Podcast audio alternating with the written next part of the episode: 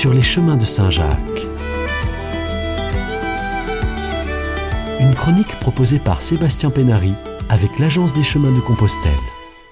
Bonjour, nous continuons à cheminer aujourd'hui avec les souvenirs des lycéens du lycée Lacordaire à Marseille, qui ont parcouru 160 km du chemin du Puy durant l'été passé.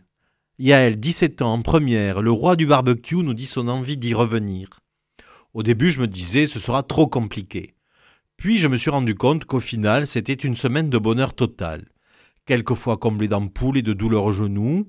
Certes, je repars avec deux jambes en moins, mais ça en valait le coup. Des paysages à en couper le souffle, une cohésion de groupe incroyable, des rencontres inoubliables, le vrai visage de nos surveillants, sportifs ou non, c'est un défi à relever. Pour ceux qui veulent se retrouver avec soi-même, le chemin de Compostelle est votre chemin. Il est clair que je continuerai ce chemin avec le groupe ou je partirai à la découverte de nouveaux sentiers. Bref, on a tous dépassé nos limites, pris du plaisir, rigolé, même notre proviseur. J'aimerais le finir ce chemin, avec le lycée, avec tout le monde. J'invite tout le monde à tenter l'expérience du chemin de Saint-Jacques. Madeleine, 15 ans, est en seconde, petit bout de jeune fille, mais quel courage pendant cette semaine de voyage à Saint-Jacques-de-Compostelle, le groupe a été très uni tout en nous surpassant sur le plan physique.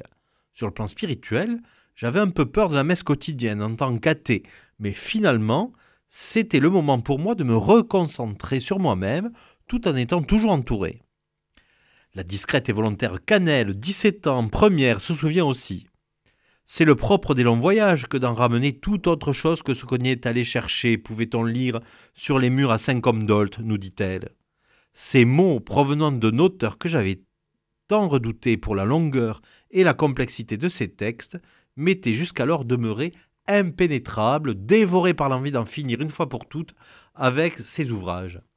Peut-on seulement m'en vouloir d'être resté imperméable à Nicolas Bouvier? À moi qui n'avais alors jamais ressenti le sens du voyage, au plus profond de ma chair, à moi qui n'avais encore jamais ressenti si fortement le bonheur, si simple de marcher dans l'unique but de marcher.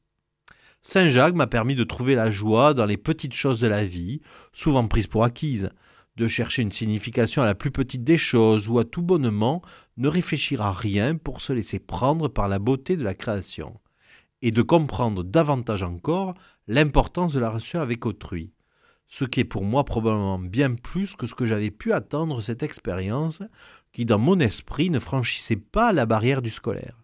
Alors j'aimerais dire merci tout simplement.